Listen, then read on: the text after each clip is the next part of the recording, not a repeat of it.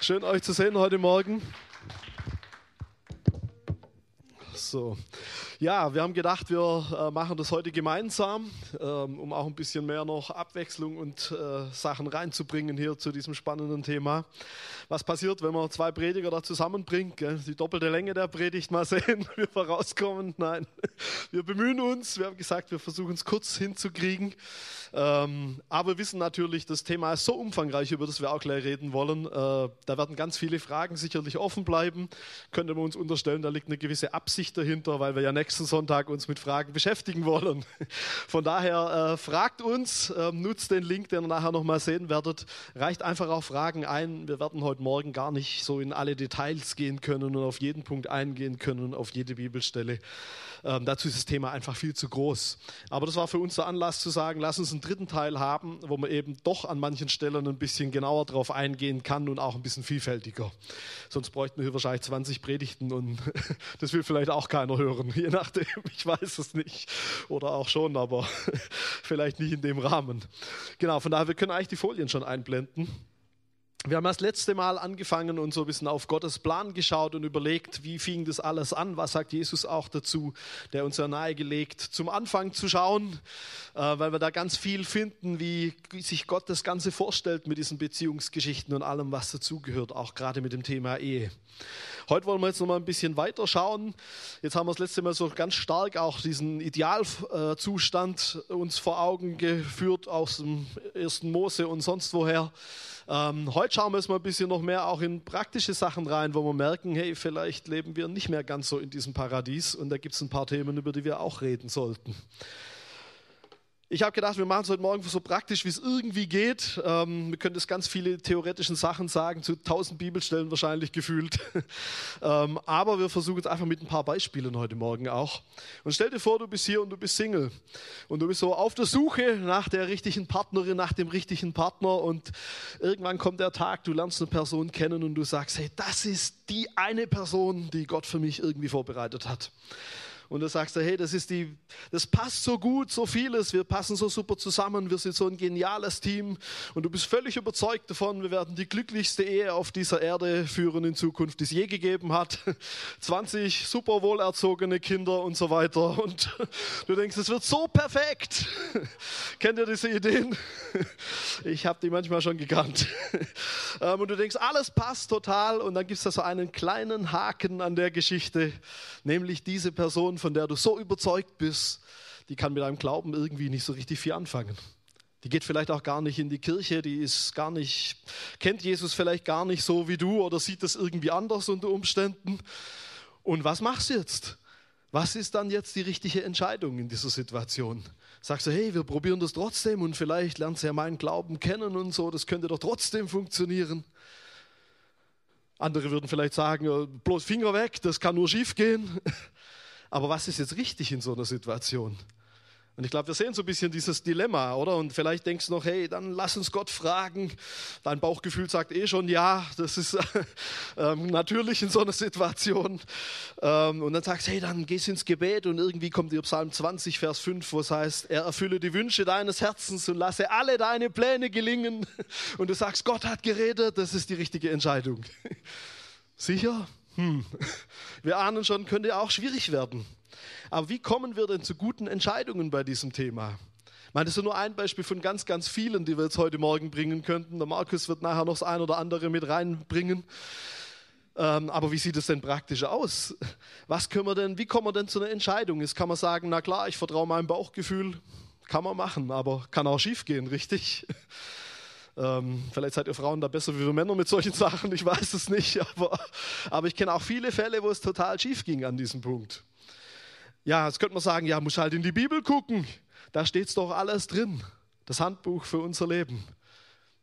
Ich würde es nicht mehr als Handbuch bezeichnen mittlerweile. Da steht ganz viel für unser Leben drin, gar keine Frage. Aber wir haben auch da einen gewissen Unterschied. Das Buch wurde vor 2000 Jahren geschrieben. Da waren manche Situationen noch ein Tick anders wie heute. Deshalb müssen wir manches auch übertragen. Und dann find mal da die ganz passende Bibelstelle zu dem Thema. Auch gar nicht so ganz einfach. Kommen wir gleich noch dazu. Also wir merken, ich glaube, es macht Sinn, verschiedene Perspektiven zu dem Thema zu haben. Und ich will uns ein Modell vorstellen, ähm, das uns auch sehr beschäftigt hat in der Leitung. Und ich glaube, da steckt ganz, ganz viel Wahrheit drin und ganz viel Sinnvolles, wie man mit solchen Sachen umgeht und wie man zu guten Entscheidungen kommt. Ich glaube, das eine, was wir als Christen sehen dürfen, ist tatsächlich die Bibel, oder? Also wenn wir die nicht mehr sehen als Christen, dann können wir uns berechtigt fragen, wie das denn mit diesem christlichen Glauben für uns aussieht, wenn das keine Rolle spielt. Dann ist die Frage, was ist dieser Glaube wert, wenn der nicht irgendwie in alle deine Lebensbereiche auch reinkommt und wenn da nicht die Bibel wirklich eine Rolle spielt. Biblische Normen klingt das ein bisschen technisch, aber, aber was damit gemeint ist, ist, was sagt denn die Bibel dazu? Und dann gibt es noch aber zwei andere Punkte, von denen ich überzeugt bin, dass wir diese Perspektiven auch brauchen. Und jetzt kann man dieses Bild auch an der Stelle falsch verstehen und nämlich sagen, ja, ein Drittel meiner Entscheidung kommt aus der Bibel und die anderen zwei Drittel sind die zwei anderen Punkte. Damit würden wir die Bibel total relativieren. Das ist natürlich nicht Sinn dieser Geschichte. Deshalb steht die Bibel ganz oben in diesem Dreieck, ähm, weil es eigentlich der wichtigste und zentralste Punkt ist, glaube ich. Und die anderen zwei Punkte, die helfen uns aber, diese Bibel richtig zu verstehen. Die relativieren also nicht das, was die Bibel sagt, sondern die helfen uns, es sinnvoll anzuwenden anwenden. So müsste man es, glaube ich, sehen. Die anderen Punkte sind, das eine ist noch die Situation oder Kultur, Tradition könnte man da auch mit reinnehmen, je nachdem vielleicht auch, aus welchem christlichen Hintergrund wir kommen.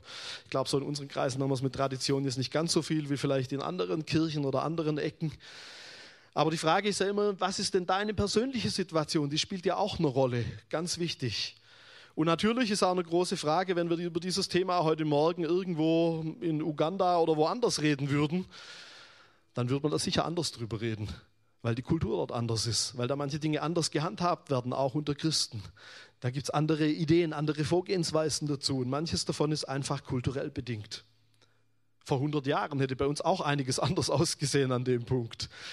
Ähm, also Kultur spielt auch irgendwie eine Rolle, die wir mit berücksichtigen müssen. Und dann natürlich ein Punkt, den wir auch unheimlich wichtig finden, diese Geistesleitung habe ich es mal genannt oder auch persönliche Leitung, je nachdem, wie man das so verstehen will. Aber Gott will ja auch was dazu sagen. Und natürlich, äh, wenn man dann nur Psalm 20, Vers 5 liest, ist ein bisschen kurz gedacht. Äh, das ist auch klar. Man kann sich da alles natürlich auch irgendwie hinbiegen. Aber ich glaube, es ist auch wichtig, Gott mit reinzunehmen und ihn wirklich auch zu fragen und ins Gebet zu gehen. Haben wir gerade eben gehört in Bezug auf aktuelle Situationen, trifft genauso für Beziehungen zu und für diese Themen. Und ich glaube, wenn wir die Dinge zusammenbringen, dann sind wir in der Lage, gute Entscheidungen zu treffen. Schauen wir uns noch mal ein bisschen im Detail kurz an einem Beispiel an oder an unserem Eingangsbeispiel. Wenn wir das jetzt mal so kurz durch überlegen, wir können jetzt nicht in alle Details gehen, da fehlt uns einfach auch die Zeit, aber so mal ein paar Gedanken dazu. Was würde denn die Bibel dazu sagen zu dieser Situation, von der wir es gerade hatten? Was, was kommt uns da in den Sinn an Bibelversen? Und vielleicht sagst du, hm, gar nichts, dann könnte es Sinn machen, mal nachzulesen. Oder ChatGPT zu fragen, was die Bibel dazu sagt oder keine Ahnung, da kommt dann auch manches. Es gibt heute so viele Möglichkeiten, auch Dinge rauszufinden. Aber vielleicht kommt ja auch gleich ein Vers in den Kopf, 2. Korinther 6, Vers 14. Ähm, vielleicht auch nicht, aber der kam mir früher ganz oft in den Sinn. Und der ist in manchen Kreisen sehr bekannt zu dem Thema. Da steht nämlich, dass man nicht unter gemeinsamem Joch gehen soll mit Leuten, die nicht den gleichen Glauben teilen. Oder Paulus fragt da, welche Verbindung haben Licht und Finsternis? Welche Verbindung hat der Teufel und Jesus? Das steht da drin. Ziemlich krasse Aussagen, wo du sagst, Paulus wieder voll auf dem toleranten Trip oder so. Und was sagst du da, Paulus? Aber es steht da drin und da ist eine Wahrheit auch drin. Jetzt ist das Problem mit dem Text, ohne jetzt in große Details gehen zu wollen. Aber A, da steht überhaupt nichts von Beziehungen von Ehe. Da geht es eigentlich um Götzendienst als Kontext von diesem ganzen Kapitel. Das ist das erste, die erste Herausforderung. Ähm, dieser Begriff Joch, auch wenn man, den immer, wenn man das immer wieder hört, ähm, der wird in der Bibel aber nirgends für Beziehungen oder für Ehe in dem Sinn verwendet. Der wird natürlich generell schon dafür verwendet, dass da Leute zusammen in einer Beziehung irgendwo sind, aber der wird nicht speziell für Ehe oder ähnliches verwendet. Das könnte uns schon mal nachdenklich machen. Und wenn man dann überlegt, wenn man das jetzt zu Ende denkt, was Paulus da sagt, wenn wir sagen, Licht und Finsternis haben überhaupt keine Verbindung. Was ist dann, wenn du jetzt für eine ziemlich weltliche Firma arbeitest? Mal so gedacht. Was machst du dann? Hat es auch schon damit was zu tun? Ist es auch schon eine Form von Beziehung, was schwierig wird? Ist es das, was Paulus hier meint, dass wir uns auf so eine christliche Insel abschotten sollen und keinen Kontakt mehr zur Außenwelt am besten? Ich glaube nicht, dass er das meint. Und an anderen Stellen stellt er das auch sehr deutlich klar. Meine persönliche Meinung zu dem Vers ist, ich denke, Paulus gibt uns da so eine Richtung und sagt, hey, es gibt Dinge mit Götzendienst, da muss aufpassen. Und mit denen sollte es nicht die Verbindung haben. Aber das jetzt zu pauschalisieren und auf sämtliche Formen von Beziehung anzuwenden, ist gar nicht so einfach. Natürlich, die Grundaussage gibt uns, glaube ich, schon ein bisschen eine Richtung rein und sagt, hey, da könnte es ein Problem geben unter Umständen. Das kann man da schon rausnehmen. Aber wir merken so eindeutig wie auf den ersten Blick ist es vielleicht gar nicht. Man könnte es weiterlesen bei Paulus 1. Korinther 7 zum Beispiel. Da erzählt er was über Witwen und sagt, Witwen, jüngere Witwen sollen wieder heiraten, ist seine Meinung. Und dann macht er einen Zusatz und sagt, nur im Herrn muss es geschehen. Jetzt kann man auch da wieder darüber diskutieren, was heißt jetzt im Herrn? Heißt es, der andere, die, der andere muss gläubig sein? Oder sagt er, es muss irgendwie Gottes Wille sein? Oder da könnte man auch Verschiedenes reininterpretieren. Aber auch da sehen wir schon so eine gewisse Tendenz an diesem Punkt. Aber auch nichts 100% Eindeutiges. Und man muss sagen, es geht ja auch ums Thema Witwen an der Stelle. Jetzt nicht pauschal um Ehe und anderes. Man könnte ins Alte Testament gucken, 5. Ähm, Mose 7, Josua 23. Da geht es um ein ganz spannendes Thema Mischehen im Deutschen übersetzt und ein Verbot davon. Also, dass die Leute damals quasi nicht Leute aus einer anderen Nation heiraten sollten. Mit anderem Glauben hatte den Hintergrund Götzendienst.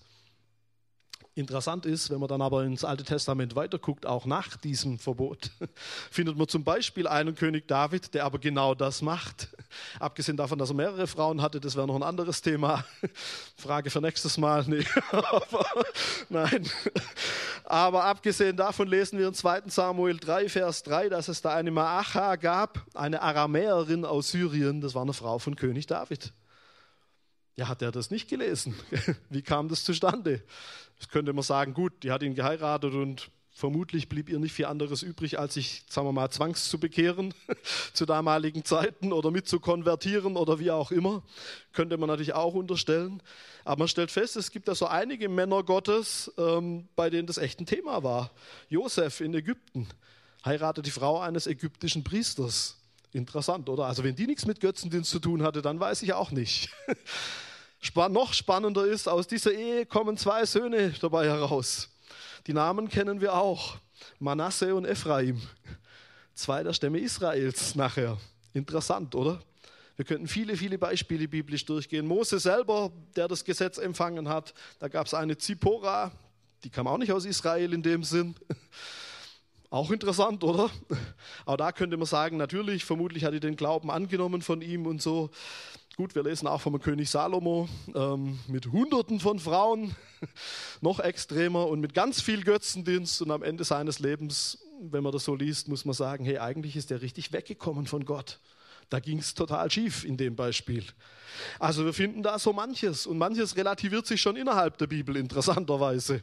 Gefällt uns vielleicht nicht immer, aber ich glaube, dieses Mischehen-Ding ist auch nicht so tauglich, um für uns heute da eine richtige Aussage zu machen weil es eben um Israel ging damals, weil es darum ging, dass da gerade ein Volk am Entstehen war. Und ich glaube auch ein ganz großer Punkt in dieser Diskussion ist, dass es darum ging, diese Identität von diesem Volk Israel damals zu schützen und zu verhindern, dass da gleich am Anfang schon Götzendienst reinkommt in das ganze Ding. Fragt sich, inwiefern wir das jetzt auf uns heute über, übertragen sollen und können überhaupt. Ich glaube, was man in all diesen Beispielen sieht, ist, es gibt Themen wie Götzendienst, die in einer Beziehung unter Umständen zum Negativen wirken können. Ähm, ich glaube, das können wir auf jeden Fall festhalten. Aber finden wir jetzt eine eindeutige Aussage biblisch gesehen in unserem Beispiel? Vielleicht nicht so direkt, oder? Tendenzen, Hinweise schon, würde ich behaupten. Aber vielleicht nichts ganz eindeutig Klares. Und unter uns gesagt, ich glaube, das ist bei vielen Themen so. Nicht bei allen, aber bei einigen.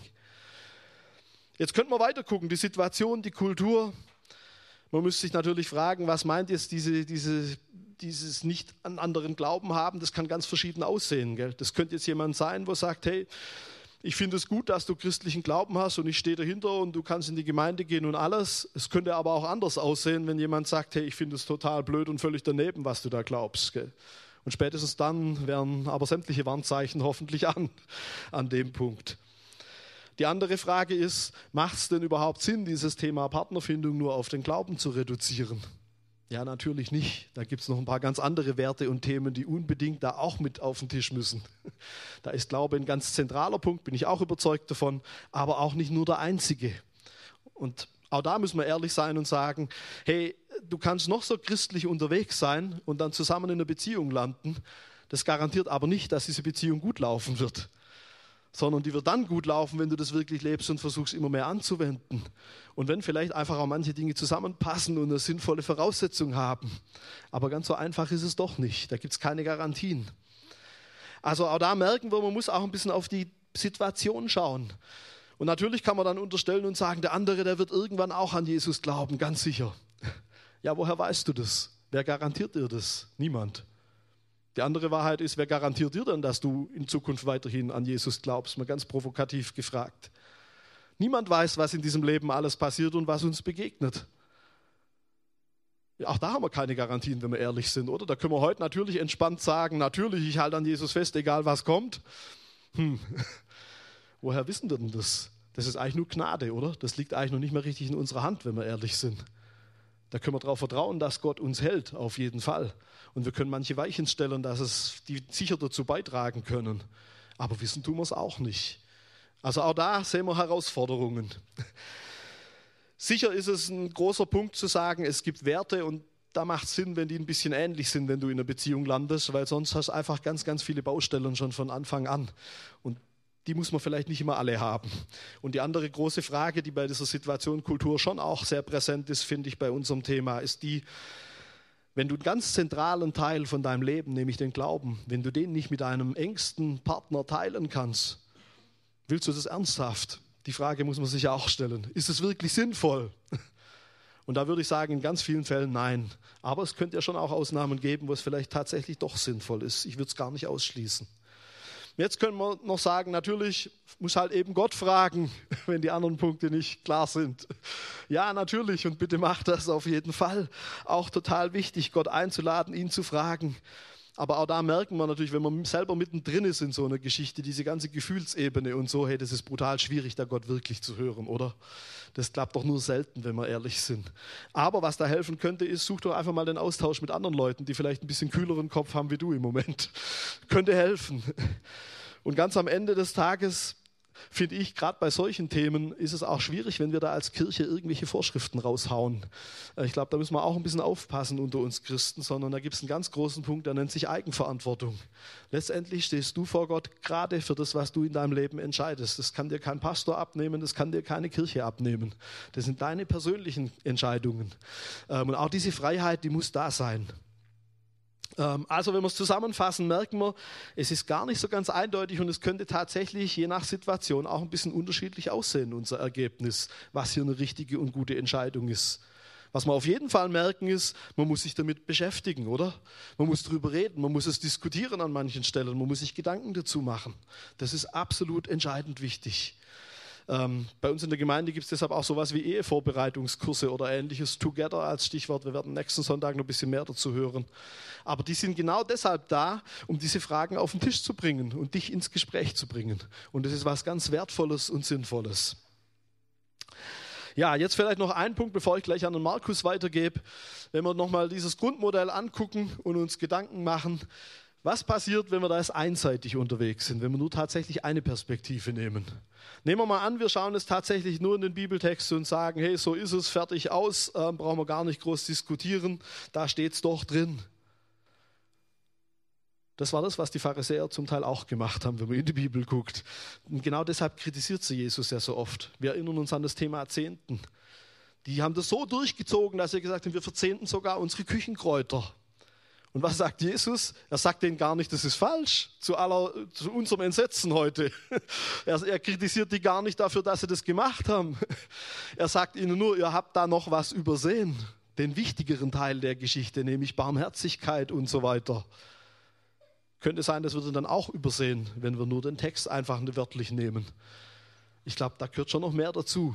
Und wir brauchen natürlich auch das Gesamtbild und nicht nur einen Vers. Das ist auch immer ein guter Punkt.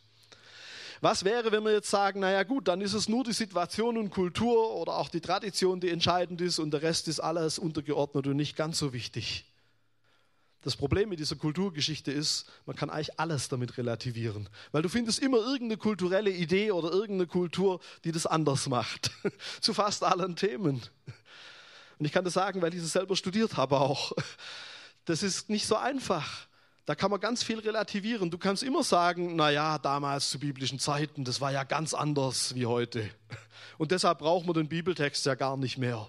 Weil das ist ja alles jetzt heute ganz anders und wir brauchen nur noch so dieses Grundprinzip, die Liebe steht über allem und alles andere ist egal. Ist heute eine total beliebte Idee.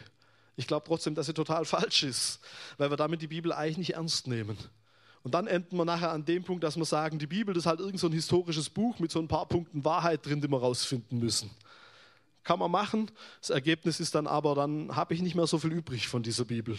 Und dann lande ich eben nachher bei so ganz verallgemeinerten Grundprinzipien, die ja auch nicht schlecht und nicht falsch sind. Aber ich glaube, da geht uns ganz, ganz viel verloren von dem, was Gott uns eigentlich sagen will. Also auch das hilft uns nicht so richtig. Wir haben dann auch keinen wirklichen Maßstab, wenn wir ehrlich sind, weil Kulturen ändern sich. Die sind nicht immer gleich. Und es ist letztendlich auch nur eine menschliche Idee, ein menschliches Verhalten. Wo bleibt dann Gott in der Geschichte, können wir uns genauso fragen. Also wir merken, das alleine bringt es auch nicht. Dann könnte man sagen, naja, der Heilige Geist muss eben eindeutig zu uns reden und dann ist das Ding geregelt. Ja, glaube ich dran, dass das immer wieder auch tatsächlich passiert. Nur auch da haben wir die Herausforderung, wie prüfen wir das denn? Woher kann ich denn ganz sicher sagen, dass es Gott ist, der zu mir redet? Und gerade in so einer Situation von akuter Verliebtheit oder so. Wie willst du das hinkriegen? Das ist doch total unrealistisch. Jeder, der das erlebt hat, weiß doch, hey, da hast du so viele Gedanken im Kopf. Natürlich ist klar, wie das dann aussieht, Gottes Reden. Mit Sicherheit. Es ist nicht so einfach, das dann rauszufinden. Also brauchen wir da irgendwie auch Maßstäbe und Dinge, an denen wir das prüfen. Und wir würden sowieso auch sagen, hey, wenn Gott redet, auch prophetisch oder wie auch immer, du musst es immer prüfen und du musst es immer vor allem auch an der Bibel prüfen. Sonst ist man ganz schnell auf ganz schwierigen Wegen, gerade bei diesem Thema. Und ich kenne manche persönlichen Beispiele auch, die so überzeugt waren von diesem Reden Gottes, dass sie im einen Fall, an den ich gerade denke, so über Jahre davon überzeugt waren, das ist der Partner, den Gott für mich vorbereitet hat, selbst als diese Person schon längst mit jemand anderem zusammen war. Und ich bin mir nicht sicher, aber ich vermute, der Zustand ist bis heute noch so, dass man sagt, ich warte immer noch und warte und warte und warte und warte und warte. Und vielleicht könnte doch sein, dass es gar nicht Gottes Plan war. Aber da verliert man so viel Zeit, so viele Jahre, so, viele, so viel Herzensschmerz, der da entsteht in diesen Dingen. Und vielleicht einfach nur, weil man sich an einer Sache festgebissen hat, statt sie ernsthaft zu prüfen, wenn wir ehrlich sind. Also wir merken, wir brauchen diese Dinge zusammen in Verbindung. Dann können wir gute, weise Entscheidungen treffen, wenn wir das mit reinnehmen. Und wenn du jetzt sagst, ja, da muss ich ja da mega Experte sein, auch in Bezug auf die Bibel, um das zu wissen. Nee, glaube ich nicht. Deshalb gibt es Gemeinde, weil es dann andere Leute gibt, die auch einen Teil wissen, die man um Rat fragen kann, die einen unterstützen können. Und das ist die Stärke auch von christlicher Gemeinde oder Gemeinschaft. Und ich glaube, das brauchen wir an dem Punkt ganz, ganz stark. So, wow, ich überziehe schon hier meine Zeit. Markus, du darfst jetzt gleich fortsetzen. Der Markus wird uns jetzt nochmal ganz praktisch auch in ein paar Punkte mit reinnehmen, die da auch unheimlich wichtig sind ähm, und die auch oft diskutiert werden bei diesem Thema. Und Markus, wir freuen uns schon drauf auf das, was du uns jetzt weitergibst. Und wie gesagt, denkt an die Fragen am Ende. Äh, wir haben es nur manche Dinge angerissen. Wir könnten das jetzt natürlich, dieses Beispiel mit ganz vielen Themen irgendwie durchgehen. Müsste man eigentlich auch. Fehlt uns die Zeit dazu. Aber vielleicht können wir da auch nächste Woche noch das eine oder andere mit reinnehmen. Also lasst uns wissen. Wir freuen uns, wenn wir da in Kontakt sind mit euch. Markus, bitte, jetzt darfst du fortsetzen.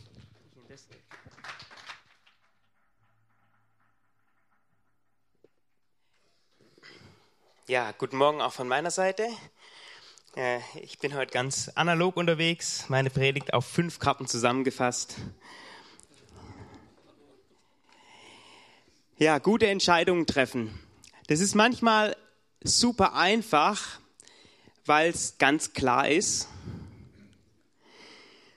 So, das Idealbild Gottes hat uns der Christoph letzten Sonntag schon gemalt. Ähm, was hat Gott sich eigentlich gedacht mit Ehe und Beziehung? Und äh, da haben wir gesehen, Ehe als ewiger Bund, ein Mann und eine Frau zusammen forever together. Wunderbar, oder? Äh, Gott als Vorbild, dass er die, dass die Treue Gottes sich dort widerspiegelt. Äh, Sex darf Freude machen, aber Sex braucht eben einen geschützten Rahmen. Ja, wer kennt noch diesen äh, äh, Merksatz von letztem Mal? Maximale Intimität braucht maximale Verbindlichkeit. Das war so die Idee. und, und an der Stelle Entscheidung zu treffen, dann ist alles weiß, ja. Nicht schwarz, sondern weiß. Super easy. Und das ist Gott so wichtig, dass er gesagt hat, ich, ich will das schützen. Und ähm, deswegen hat er auch gesagt, es gibt auch ähm, ganz klare schwarze Sachen. Also äh, schwarz und weiß jetzt. Äh, es gibt Dinge, die nicht gut sind, eindeutig und ganz klar nicht gut sind. Zum Beispiel Ehebruch. Zwei Beispiele. Äh, das kennen wir sehr gut. Ja, du sollst nicht morden. Du sollst die Ehe nicht brechen, du sollst nicht stehlen und du sollst nicht lügen. Kennen wir, gell? Gibt es noch ein paar andere? Die zehn Gebote, da wird jeder sagen, oh, das ist auch eine gute Sache, oder? Du sollst die Ehe nicht brechen. Und noch eine zweite Stelle, ähm, die ist auch sehr, sehr schön. Äh, leider können wir nicht so richtig tief drauf eingehen, aber jetzt muss ich mich doch umdrehen, auch es ist doch ein bisschen zu klein geworden. Ähm, und noch etwas werfe ich euch vor. Ihr bedeckt den Altar des Herrn mit Tränen. Ihr weint und jammert, weil er von euren Opfern nichts wissen will und sie aus eurer Hand nicht wohlwollend annimmt. Also die Gebete sind nicht durchgegangen. Die haben geheult und gesagt, Gott, warum geht hier nichts? Unsere Beziehung stimmt nicht. Und jetzt fragt ihr auch noch, warum läuft in unserem geistlichen Leben nichts? Weil der Herr Zeuge war zwischen dir und der Frau deiner Jugend. Doch du bliebst ihr nicht treu, obwohl sie deine Lebensgefährtin war, mit der du den Bund geschlossen hast. Niemand, in dem noch ein Rest des Geistes war, handelte so sondern er soll Nachkommen hervorbringen, die zu Gott gehören. Hüte dich da selbst bei deinem Leben, wow, bei deinem Leben, und brich den Frau äh, und brich der Frau deiner Jugend nicht die Treue, denn ich hasse Scheidung. Gott liebt erfolgreiche Beziehungen.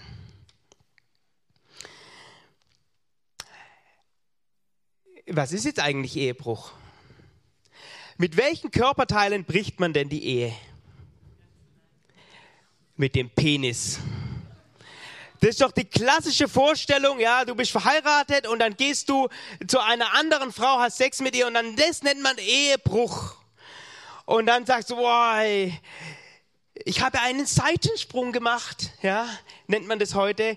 Aber mit diesem Körperteil brichst du die Ehe. Man kann die Ehe auch mit der Faust brechen, indem du Gewalt ausübst, mit deinen Worten, indem du Dinge sagst und sagst, ich will es gar nicht aussprechen, aber ihr könnt es euch vielleicht vorstellen.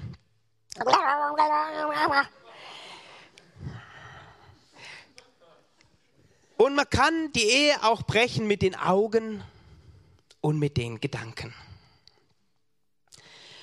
Unser Herr Jesus sagt, hast, habt ihr nicht gehört, dass gesagt ist, du sollst nicht Ehe brechen. Da äh, referenziert er auf äh, das, was wir gerade gelesen haben. Kannte jeder damals. Und offensichtlich hat es noch Erklärung gebraucht. Nicht nur von ihm, sondern die Jahre durch, immer und immer und immer wieder. Und er sagt, ich sage euch, dass jeder, der eine Frau ansieht, um sie zu begehren, schon Ehebruch begangen hat in seinem Herzen. Wow. Schon mal eine Frau angeschaut, um sie zu begehren? Schon mal einen Mann angeschaut, um ihn zu begehren? Kriegt gar niemand mit, gell? Was in deinem Herzen passiert. Damit kannst du auch eine Ehe kaputt machen. Und dann ähm, nennt die Bibel uns noch eine ganze Reihe anderer Dinge, die auf jeden Fall schlecht sind, ja, wo man auch gar nicht groß so diese Grauzone hat. Wir kommen gleich in die Grauzone, da wird es richtig spannend. Ähm, Prostitution, Unzucht. Was ist denn Unzucht? Hat jemand eine Vorstellung, was Unzucht ist? Ja, wann hast du das letzte Mal in deinem Alltag Unzucht? Das ähm, griechische Wort ist verwandt mit dem Wort Porno und Pornografie, ja, Porneia, ich weiß nicht, ob ich es richtig ausspreche, das, das, das heißt es. Ähm, Und die Meinungen, was, Porno, was äh, Unzucht eigentlich ist, das können wir vielleicht am nächsten Sonntag mal diskutieren. Das ist wirklich richtig spannend. Was verstehst du unter dem Begriff Unzucht? Aber ein Wort zur Pornografie. Ähm, ich bräuchte vielleicht das Buch. Mama, kannst du mir kurz das Buch bringen? Da ist ein, ein schwarzes Buch im. Habe ich vergessen. Dankeschön. Sex and Money von The Voice for the Voiceless. Äh, könnt ihr mal durchblättern. Ähm, da geht es um äh, Human Trafficking, wie heißt es auf Deutsch? Menschenhandel, um Prostitution und um die Gewalt, die die Menschen angetan wird, weil das ein Riesenbusiness ist. Eine riesige Not für Menschen, ähm, die dort ähm, nicht freiwillig, sondern über viel Gewalt reingebracht werden. Mit jedem Klick unterstützt der Mensch, der klickt, dieses Geschäft. Und es ist nicht nur eine Not für die Menschen, für die Frauen häufig, der Übergang zu Kindern ist fließend, ähm, sondern es ist auch eine Not für unsere Gedanken, wenn wir da drin sind. Und es hat äh, auch ein Suchtpotenzial. Kann man auch ähm, äh, körperlich, einfach äh, medizinisch beweisen und zeigen und erklären, was da passiert. Und da kommst du nicht mehr so einfach davon weg. Und diese Gedanken, die willst du dann in deine perfekte Ehe mit reinnehmen und merkst, oh, die Realität ist irgendwie anders. Ja? Und ähm, deswegen äh, warnt uns Jesus davor, da hineinzugehen. So, wie ging denn Jesus jetzt eigentlich mit Menschen um, die hier im schwarzen Bereich unterwegs waren? Also zum einen sagt er natürlich, hey, denkt um. Das war eine seiner Hauptmessages, denkt um. Davon kann man wegkommen. Und dann Johannes 8, ähm, müsst, ihr, müsst ihr einfach selber mal lesen. Johannes 8, die Frau, die zu ihm gebracht wird, im Staub liegt, äh, gerade bei frischer Tat er, er, erwischt worden beim Ehebruch, ja, wo der Mann war, ist dann auch eine interessante Frage. ähm, und, äh, und dann sagt er diesen, diesen Megasatz, also den kann sich kein normaler Mensch, kein Philosoph und kein, den kann sich kein Mensch ausdenken. So einen Satz, das muss göttlich sein. Wer von euch ohne Sünde ist, der werfe den ersten Stein auf sie. Ähm, ich habe, ähm, ich wollte eigentlich Steine mitbringen, ja, hier so ein Eimer Steine, ja, und habe ich gedacht, okay, gut, wir verteilen heute mal Steine. Wie gehen wir mit Ehebrechern um und Unzüchtigen? Wir werfen keine Steine, okay? Wäre das, wär das, äh, wär das okay? Wir werfen keine Steine in dieser Gemeinde, ja? Sonst äh, werft ihr nämlich auch auf mich. Ja, auch auf mich, weil ich auch nicht nur da links außen unter, oder was ist ja links außen unterwegs bin. Es hat eine Atmosphäre gegeben dort im Staub, so eine, ich nenne es mal Jesus-Atmosphäre. Klar hat Jesus am Ende gesagt, hey, sündige nicht mehr. Sündige nicht mehr. Er hat jetzt nicht gesagt, oh ja, komm hier, Kultur und wir sind hier ganz freie Liebe und so. Und äh, das hat er nicht gesagt. Er hat klar gesagt, hey, falsch ist falsch. So ist nicht. Aber er hat keine, er hat dafür gesorgt, dass auch andere keine Steine geworfen haben. Und könnten wir uns auf das vielleicht einigen?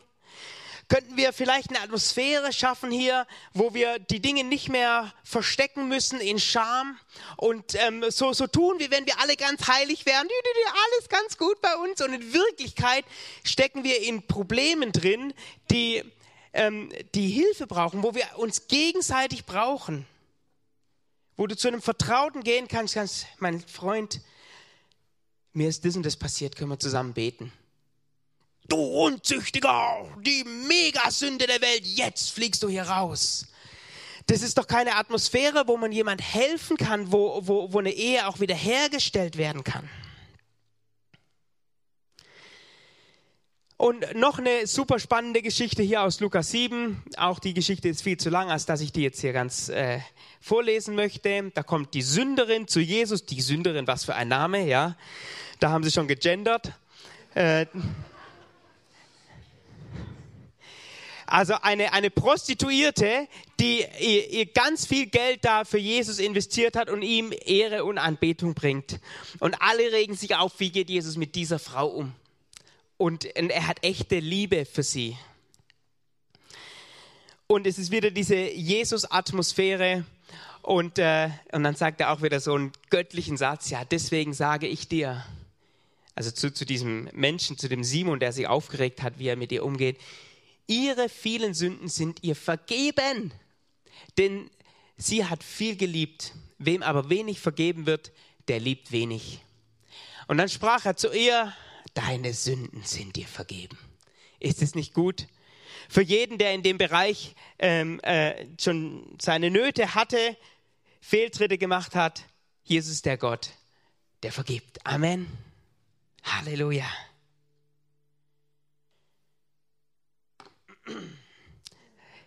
Naja, und jetzt sagt sich der, der Durchschnitts-Homo sapiens, der sagt sich, ich bin viel, viel schlauer als Gott.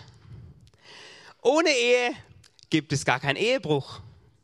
Das ist doch genial. Wir lassen das mit der Ehe einfach weg und dann kann ich die Ehe gar nicht brechen. Das ist doch klug, oder?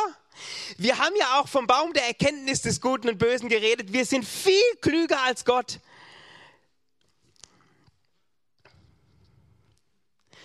Und jetzt gibt's, das ist echt ein Graubereich. Das ist gar nicht so klar. Also das eine Beispiel, was ich jetzt bringe, wäre eher so ein bisschen auf der dunkleren Seite. Wir sagen uns, hey, guck mal, das mit Prostitution, das sehen wir ein. Hier könnte noch mal, darf sich jemand ausleihen, nachher mal durchblättern und oder mir zurückbringen auch. Ähm, ich bezahle doch kein Geld für Sex, das ist mir doch viel zu blöd. Ich suche jemanden, der genauso wild drauf ist wie ich. Wir haben einen Abend zusammen und, ähm, und dann suche ich mir den nächsten oder vielleicht ein paar Wochen oder so. Dating, wow, wir hatten mal Sex zusammen und es war cool und jetzt, ah, es passt aber nicht so und jetzt nehme ich mir jemand anders. Und dieses Feeling von Treue ist überhaupt nicht da. Wir würden das benennen so ständig wechselnde Partner. Jetzt können wir an das Dreieck denken wieder vom Christoph. Das rutscht arg Richtung Unzucht, oder? So vom Feeling.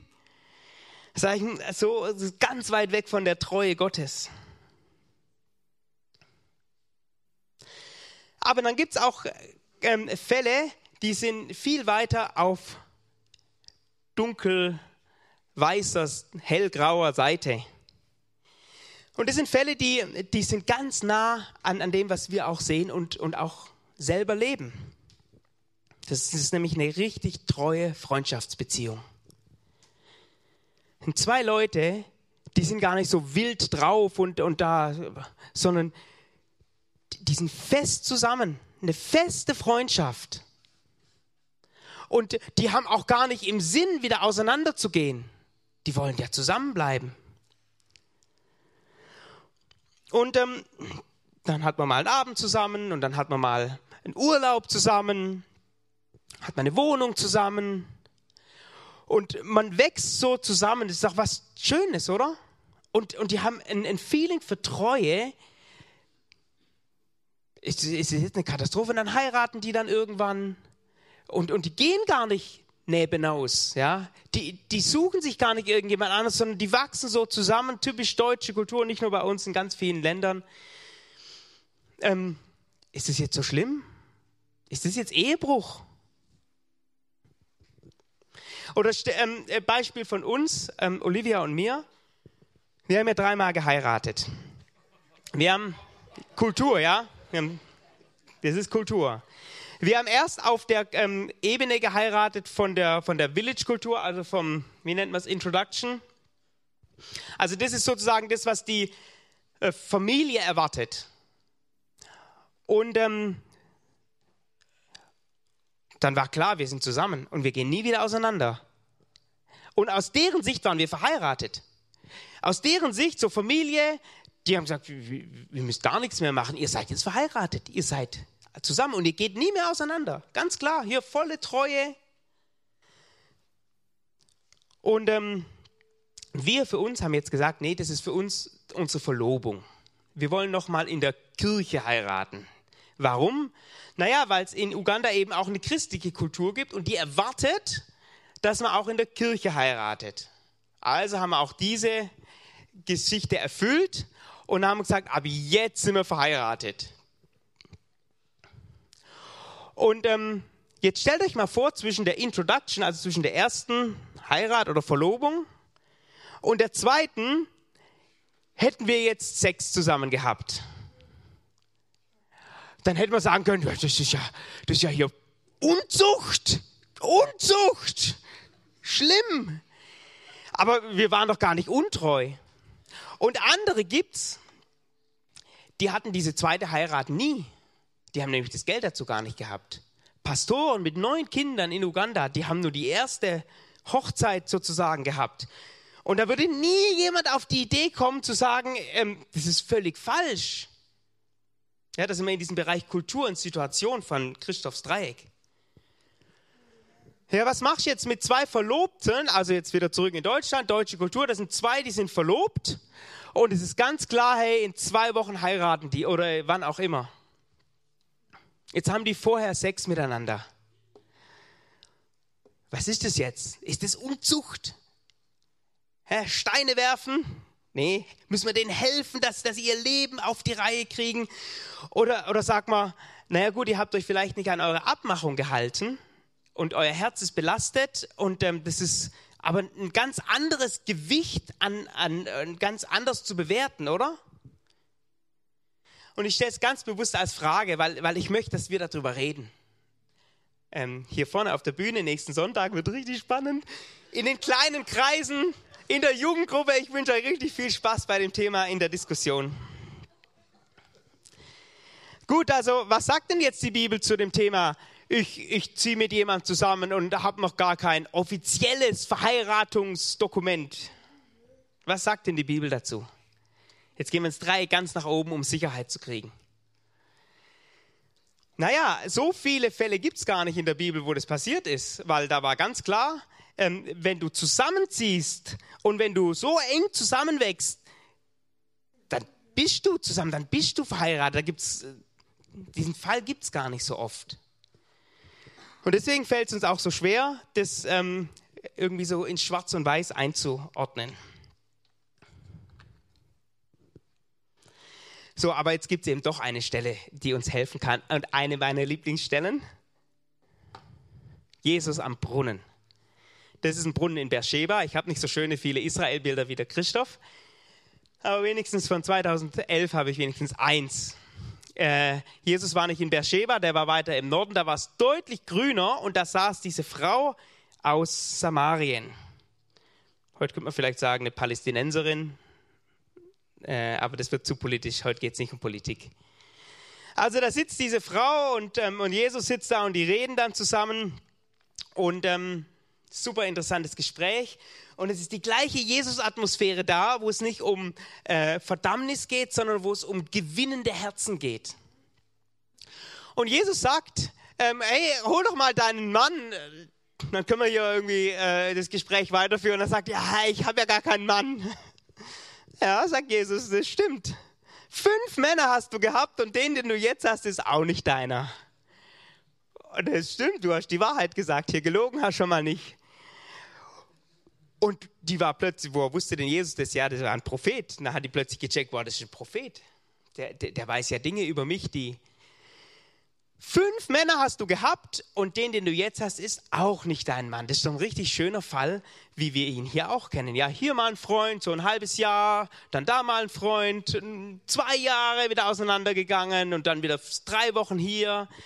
Ganz typisch, das passt doch super in unsere Zeit. Und Jesus wirft keine Steine. Das hätte der Frau auch gar nichts geholfen. Die hatte so eine große Not, mit dem, dass sie nicht verheiratet war. Deswegen musste sie ja auch da mittags an den Brunnen gehen, sagen, die, sagen manche Ausleger. Und, ähm, aber er hilft ihr. Jesus hilft dieser Frau, die Dinge in Ordnung zu bringen, ohne sie zu verdammen. Und genau das wünsche ich mir auch dass wir eine Atmosphäre haben, wo wir die Dinge in Ordnung bringen können, ohne gleich in Panik zu verfallen und jeden der Unzucht zu bezüchten, zu, be, zu be, wie sagt man zu, zu bezicht, der Unzucht zu bezichtigen, sondern Hilfe hineinzubringen in so eine Beziehung. Könnt ihr noch? Wollen wir das? Wollen wir da nicht einfach schauen, okay, gut, wir, ähm, mal hier zu unserem Überblick. Wir nehmen diesen, diesen Jesus als Vorbild im Umgang mit Menschen. Wir nehmen sein Modell als Vorbild und versuchen diese Treue zu leben in unseren Beziehungen.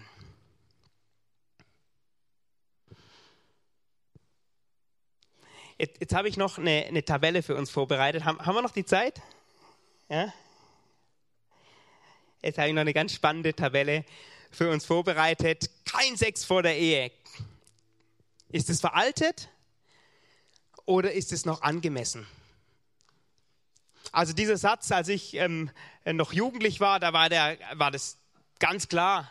Es gab sogar mal einen, der hat ein T-Shirt an der Jugendgottesdienst an. Da, da stand drauf, ähm, was stand drauf? AIDS, Sex, Tod stand da drauf. Und wenn du näher hingekommen bist, war da ein Satz geschrieben, ähm, der, das beste Mittel gegen AIDS ist kein Sex vor der Ehe und Treue bis zum Tod. Habe ich gedacht, boah, also heute würde ich das e-, echt da schon diskriminierend sehen, nämlich für alle Menschen, die die Krankheit haben. Das sage ich, boah, langsam, langsam, langsam. Aber ähm, er hat was Positives damit eigentlich gemeint. Er wollte ermutigen und sagen, hey, da steckt echt was dahinter, den Sex in die Ehe zu packen. Aber das einfach so rauszuhauen, ähm, habe ich damals einfach so angenommen, aber wir haben im, im Leitungsteam nochmal intensiv darüber diskutiert. Ich weiß nicht wie lang, Jahre. Und jetzt ist es auf fünf Karten zusammen geschrieben. Jahre darüber diskutiert, ist der Satz eigentlich noch zeitgemäß oder nicht? Und welche Argumente sprechen eigentlich dafür und welche nicht? Hier rechts außen habe ich dann Relevanz für uns heute. Das erste Argument ja, aus der Sicht Gottes ist der Schutz von Frauen. Weil wenn du in der damaligen Zeit geheiratet hast oder nicht geheiratet hast, keine Jungfrau mehr warst, dann war es total schwierig, einen Mann zu finden für dich. Das Leben war zerstört. Das ist ja Katastrophe gewesen. Deswegen steht es sofort äh, neben Morden und Lügen. Lass die Finger davon. Da braucht es Treue und Verbindlichkeit. Wer, wer, wer keine Jungfrau mehr war, hat ein Riesenproblem gehabt als Frau. Und deswegen ist es klug zu sagen, ähm, das gehört in die Ehe. Und ich habe mir erlaubt, dem nur ein von fünf Sternen zu geben, diesem Argument. Weil das ist ja heute gar nicht mehr so. Jetzt, wenn, wenn du heute keine Jungfrau mehr bist, du findest trotzdem noch einen, noch einen, äh, einen Partner. Das ist in unserer Kultur überhaupt kein Problem. Als wir jugendlich waren, im Gegenteil, da war das sogar, bist du noch Jungfrau? Ich bin ja Jungfrau. Da hat man damit geprahlt, wenn man dann keine Jungfrau mehr war. Aber das Argument, finde ich, ja, ist kein Dogma, ist eine Diskussionsgrundlage, die nächsten Folien. Das zieht heute nicht mehr. Du zerstörst heute das Leben einer Frau nicht mehr auf der Ebene, findet keinen Partner mehr. Zweites Argument, der Schutz von Frauen und von Kindern. Durch, durch, durch Geschlechtsverkehr wird man schwanger. Aber eben nicht Mann wird schwanger, sondern Frau wird schwanger. Kann schwanger werden.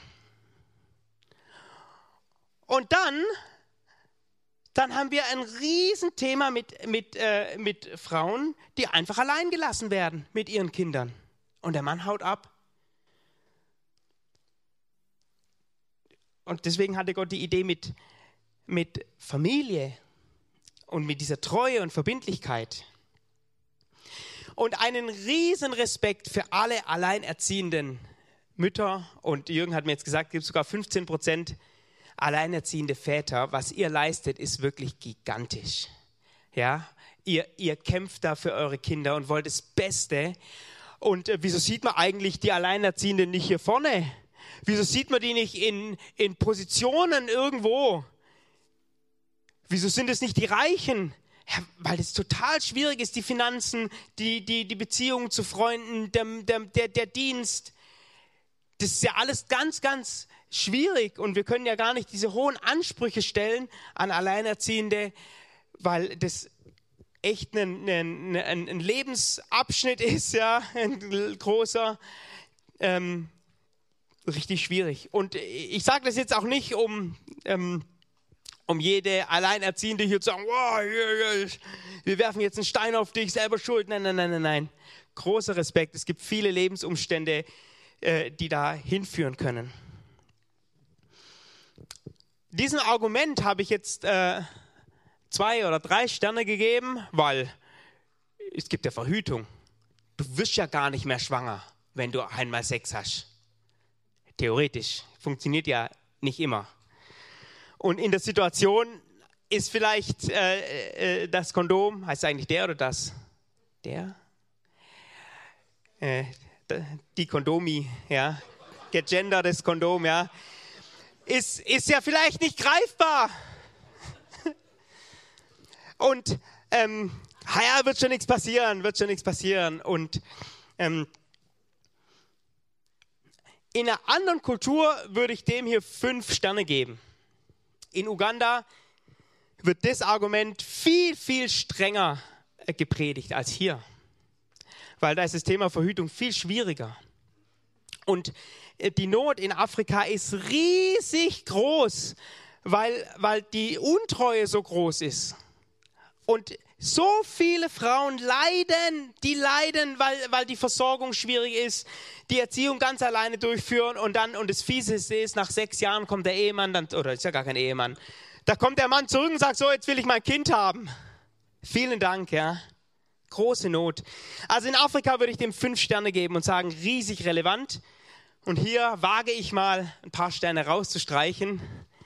Ähm, aber wir können darüber diskutieren. Drittes Argument, Schutz des Herzens. Wir haben schon davon gehört, ein Fleisch sein. Was für eine Formulierung. Zu dem Zeitpunkt wusste niemand was davon, dass, dass die Spermazelle und ähm, die Eizelle tatsächlich verschmelzen. Das, das weiß man noch gar nicht so lange. Aber die Bibel hat es damals schon gewusst. Ihr, ihr schweißt so richtig zusammen. Ja, ähm, ich, ich baue ja Elektromotoren. Also, ein harter, ist jetzt ein harter Schnitt, gell? Aber ich, also wir bauen so kleine Elektromotoren. Und wir müssen uns bei diesem Elektromotor überlegen, wie verbinden wir eigentlich das Teil mit diesem Teil? Du kannst zum Beispiel schrauben oder klipsen oder schweißen. Ja, mit Lasern aus Ditzingen schweißen wir unsere Zahnräder an unsere Welle. Und wenn du das schweißt und wissen willst, ob es hebt, dann musst du da drauf drücken und es bricht ab mit hoher Kraft. Die beiden Teile sind so miteinander verschmolzen, dass die niemals genau so wieder auseinandergehen, wie sie zusammengekommen sind. Und du würdest nie als Techniker nie auf die Idee kommen zu sagen, das schweiße ich gerade nochmal. Und dann reiße ich es wieder auseinander. Und dann schweiße ich es nochmal und dann reiße ich es wieder auseinander. Was gibt es für ein Gemurkse? Was gibt es für Schmerzen? Und das machen wir mit unserem Herzen. Wir, wir verschmelzen uns da mit, mit, mit, mit unserem Partner und gehen ganz tief rein ja, in, in, in die Beziehung hier. Wir, wir teilen alles zusammen und dann reißen wir es wieder auseinander und dann verschmelzen wir es mit dem nächsten und dann reißen wir es wieder auseinander. Und am Ende, so lustig das jetzt ist, ja, am Ende sitzt du in der Seelsorge und denkst, heile dieses Herz Jesus. Und zum Glück kann er das ja. Zum Glück kann er das heilen. Gott liebt es, wenn unser Herz beschützt bleibt. Und wir sollten wirklich mega auf unser Herz aufpassen. Jeder weiß, oder ich glaube, die meisten wissen, was es heißt, wenn eine Beziehung auseinandergeht, was das für Schmerzen sind. Und es kann dich Jahre aufhalten, in, in die nächste Beziehung wieder reinzugehen. Das ist nicht Gottes Plan. Und, und du kannst jetzt super Argumente bringen und sagen, ja, die Kultur ist nicht mehr so und wir können verhüten, aber dein Herz kannst du nicht verhüten. dein Herz verschmilzt und dann reißt es auseinander und dann verschmilzt es wieder. Und wie gesagt, Jesus kann das alles heilen und das brauchen wir auch alle. Wir haben alle erlebt, wie schwierig sowas sein kann und wir beten heute auch nochmal für Heilung und dass Beziehungen gelingen. Aber geh nicht so super easy mit deinem Herzen um. Äh, du hast nur das eine. Und das nächste Argument, das ähm, will ich gar nicht so tief ausführen. Je nach Lebenssituation und je nach Mindset, also je nach Denkweise, ist Sex vor der Ehe einfach Ehebruch. Batsch, fertig. Und nicht, dass wir jetzt einen Stein nach dir werfen. Das haben wir gesagt, machen wir nicht.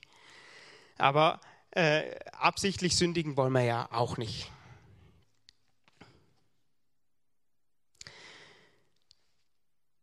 Die, die Liste hier, die sehe ich wirklich als Diskussionsgrundlage.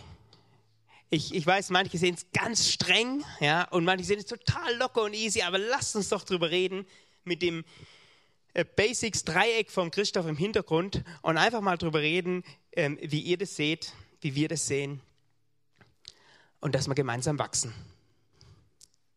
Zum Abschluss für heute. Lasst uns diese Atmosphäre haben, wo wir niemanden verdammen und Steine werfen, weil wir alle schon daneben gegriffen haben. Wir brauchen diese Jesus-Atmosphäre, diese Retteratmosphäre, diese, diese Helferatmosphäre. Ja, wo wir sagen, hey, sündige nicht mehr. Wir, wir tun jetzt nicht so, ja, hier alles hier freie Liebe und, ähm, aber ihr wisst, was ich meine. Ich habe es, glaube ich, oft genug jetzt gesagt. Der Prozess des Umdenkens darf nicht aufhören. Buße ist immer noch angesagt. Weiterdenken, Gottes Herz ausliefern ähm, und sagen, Herr, was denkst du drüber? Gott als Vorbild sehen, diese Treue, diese, ähm, dieses einmal Ja und dann steht er voll dazu, koste es, was es wolle.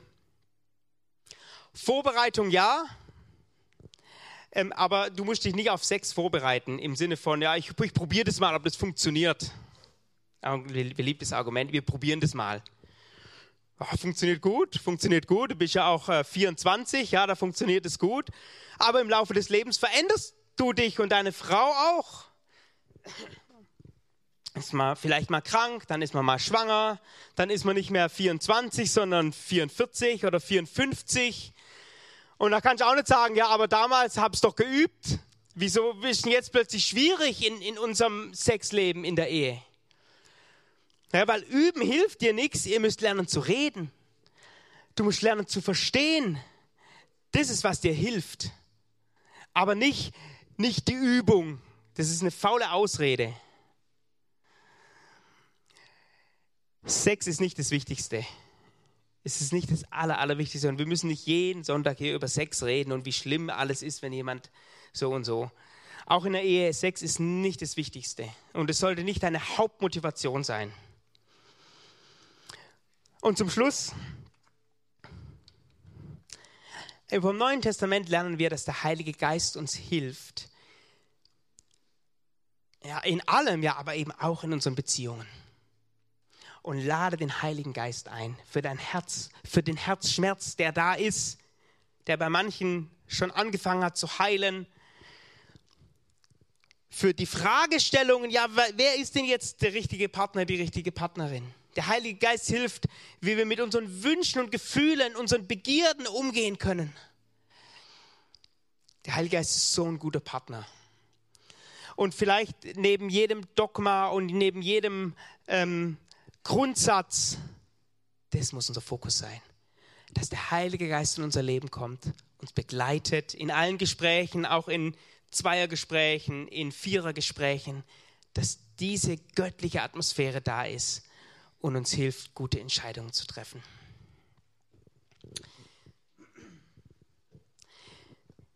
Jetzt habe ich mein, mein Telefon weggesteckt. 11.36, das darf nicht wahr sein. Okay.